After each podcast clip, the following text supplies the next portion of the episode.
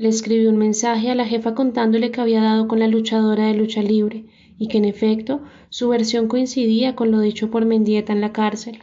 Solo que en un gesto de complicidad con la joven transexual le dije a Mariana Pombo que estaba muy enferma, que tenía un cáncer terminal y que estaba agonizando en la casa de su madre, en una casa miserable al sur de la ciudad. Para intensificar esa versión, le dije que por eso mismo, porque estaba al borde de la muerte, había decidido confesarse conmigo, que si quería meterla a la cárcel para que se muriera en el buen pastor, yo no tenía ningún reparo en ello. Rematé el mensaje diciéndole que esperaba órdenes suyas. La respuesta de la jefe no pudo ser más escueta. Señor Molina, caso cerrado. Olvídese de todo, por favor. La vida hizo justicia ella sola. No sé si usted es creyente, pero a esto se le llama justicia divina. Es la máxima justicia posible. No hay nada más de qué hablar. Confío de aquí en adelante en su total discreción. Le consigné un abono extra por su profesionalismo a toda prueba y por la forma tan prudente como llevó a buen término este asunto. No puedo decirle que le agradezco la verdad, porque la verdad me ha hecho un daño incalculable, del cual espero poderme recuperar junto al cariño de mi familia.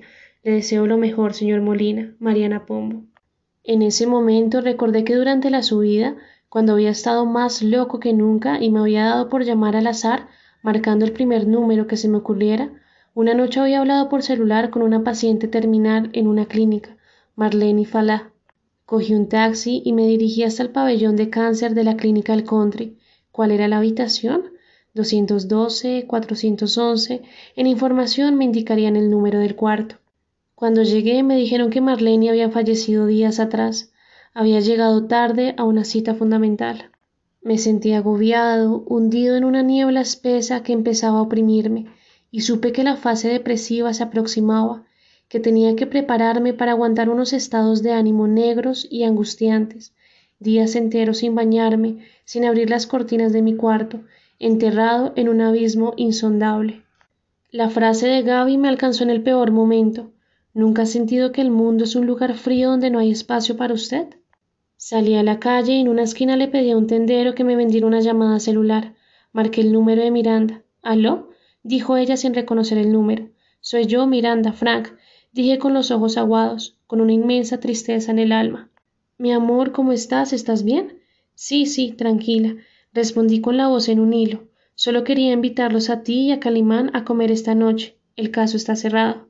Mi vida, delicioso, claro que sí. Tengo tantas cosas que agradecerles. Te amo mucho, Frank, no lo olvides. Esta noche me voy a poner bien bonita para ti. Entonces recordé el relato de esa joven luchadora en el momento justo en el que había cobrado venganza por todos nosotros, por cada uno de los que seguíamos pisoteados y masacrados por esa clase dirigente que nunca había comprendido la grandeza y la nobleza de su misión, y en un susurro dije con ese celular anónimo en mi mano Tranquila, Miranda, todo pasa, todo pasará. Colgué y el mundo me pareció borroso, informe, sin luz. Pensé que no era sano vivir en una ciudad lluviosa, tenue, grisácea. Empecé a caminar sin saber a dónde iba. Los transeúntes me rozaban de vez en cuando. La voz de Gaby continuaba martillándome en la memoria de un modo persistente. Le pedí que cerrara los ojos, me trepé sobre él, le rogué que nos viniéramos al tiempo, y cuando sentí que estaba yaculando, cuando los chorros de su semen me inundaban por dentro, levanté la navaja y la dejé caer una y otra vez sobre ese cuerpo tan amado, tan querido, tan mío. Fue entonces que entendí por fin lo que este crimen me había producido, envidia, envidia pura y dura, yo me moriría como un perro en una clínica psiquiátrica, babeando, sujetado por correas, solo, aullando de tristeza y de dolor. No tendría el privilegio de morir abrazado a la mujer que amaba, asesinado por ella, atravesado a navajazos entre gemidos y estertores de placer, entre perfumes baratos y cabello sintético. No, mi destino carecía de belleza, a mí me estaba esperando la locura y el horror, pero no podía hacer nada, la dama de la noche jamás llegaría a ayudarme. Tenía que seguir dirigiéndome hacia allá, hacia esa muerte indeseable y grotesca. A mí nadie me mataría por amor. A mí me había tocado la frustración, la demencia, los pabellones de cuidados intensivos, los compañeros esquizofrénicos, los adictos con los ojos inyectados en sangre, la depresión, el litio. A mí me había tocado el infierno.